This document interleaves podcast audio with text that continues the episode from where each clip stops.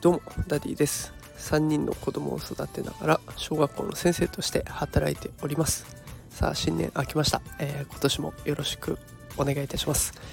えー、さて今日はですね勉強法効率よく学ぶための最善の方法ということでお送りしていこうと思います。えっと、きっとねあの正月でゆっくり過ごされてる方もいればせっかく時間ができたから勉強していこうかなと思ってらっしゃる方もいるのかなと思って、えこんなものを配信してみようと思っております。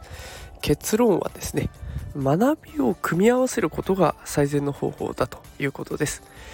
えー、それでは早速本題の方に入っていこうと思います。今までの日本の教育のことを振り返ってみると一方的な授業っていうのが、えー、すごく頻繁に行われていました。先生がひたすら喋って黒板に文字を書いてそれをひたすら聞いて写すというような一方的な授業、えー、このただ見ているだけとか聞いているだけそういった授業になってくると本当に効率が悪いということが、えー、最近注目されてきていて日本ではねだんだんそうではなくてディスカッションしていく議論していったり自分の考えを表現していったりとかそっちの方に重きが置かれるようになってきています。でこれはアメリカとかイギリスでも同じでそういった外国の学校に行くと今度は自分で本を読み込んでくるその状態で学校に来るそして自分の意見を戦わせていく討論していく。で最終的に宿題として自分の考えをもう一度文章に表現してくる。もうとにかく自分の考えをアウトプットするっていう方に重きが置かれています。で日本もねこっちの方に舵を取っていってどんどんどんどん自分の表現を出していこうというような教育授業が行われているんですね。ということは一つのことだけ見ているだけとか聞いているだけっていう風になってくると途端にやっぱり学習効率が悪いんだということをどの国でも認識しているっていうのが今の現状です。でそんな中今 YouTube とかだとね教育系の番組もたくさん出ているのでどこでも場所を選ばずに勉強はできますがただ見ているだけってなっちゃうとやっぱり効率は良くないんですよね。ではどうしたらいいのかっていうと YouTube で見たもの聞いたものに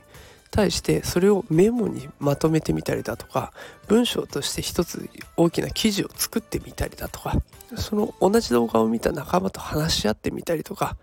このようにスタンド FM みたいに自分の音声にしてまとめてみたりとかっていう何かプラスアルファの能動的な行動と組み合わせるっていうことがいい方法になってきます。そういったことをするとねあのただ見ているだけじゃなくてそれを発信しないといけないからもう一度考えて整理してみてで要点はどこかな大事なところどこかなということを自分の頭で考えてしかもそれを口に出したり文字にしてみたりと。アウトプットしていくので二重三重にその知識をも振り返っていくわけですね。そうすると定着するために知識を何回も何回も繰り返し脳みその中で処理をしていくことになるので知識が定着してくるということになっていきます。